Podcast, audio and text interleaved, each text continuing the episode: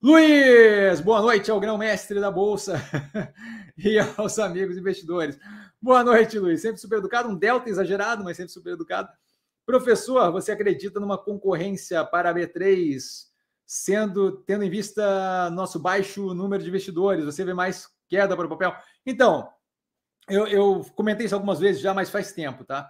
É, eu não vejo o mercado brasileiro como sendo capaz de absorver mais uma bolsa, tá? Não é só o número de investidores baixo, é o capital alocado baixo, tá? A gente não tem só poucos investidores, mas a gente não tem é, a prática de investir grandes montantes de capitais, como por exemplo nos Estados Unidos que você tem é, a 401k com meio que parte do seu, uma parte considerável do seu plano indo na direção de aposentadoria está vinculado a, a, fundos que investem diretamente na bolsa de valores. Tá? Então, assim, a gente não tem essa prática propriamente de alocar, de meter a mão, de efetivamente, como, como nação, né? De efetivamente alocar grandes quantidades de capital. Aqui no Brasil se pensa muito mais bolsa é para aquele dinheirinho para brincar e arriscar, vai que dá um dinheiro. Tá? Então, assim, eu acho que não é só a questão de baixo número de investidores, é questão de baixo volume de capital negociado.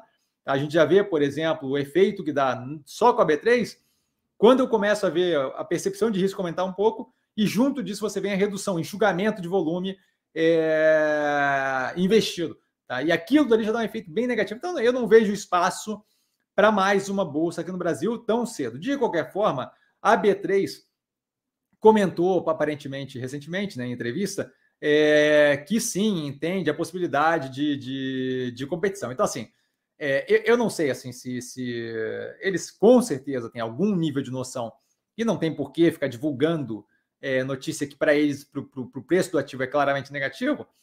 É, então, assim, é possível que tenha algum nível de especulação dentro do no, próprio setor ali deles com relação a isso.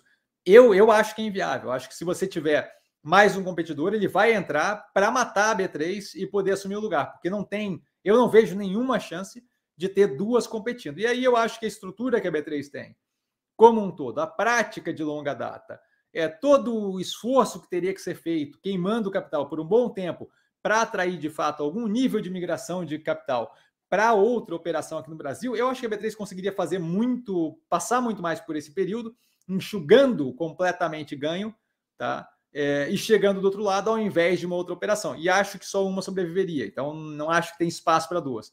Tá? Então, não vejo a B3 como a mais arriscada. Acho que traria um momento ali tenso, extremamente apertado para a B3 até, até a outra operação desistir ou simplesmente morrer, traria.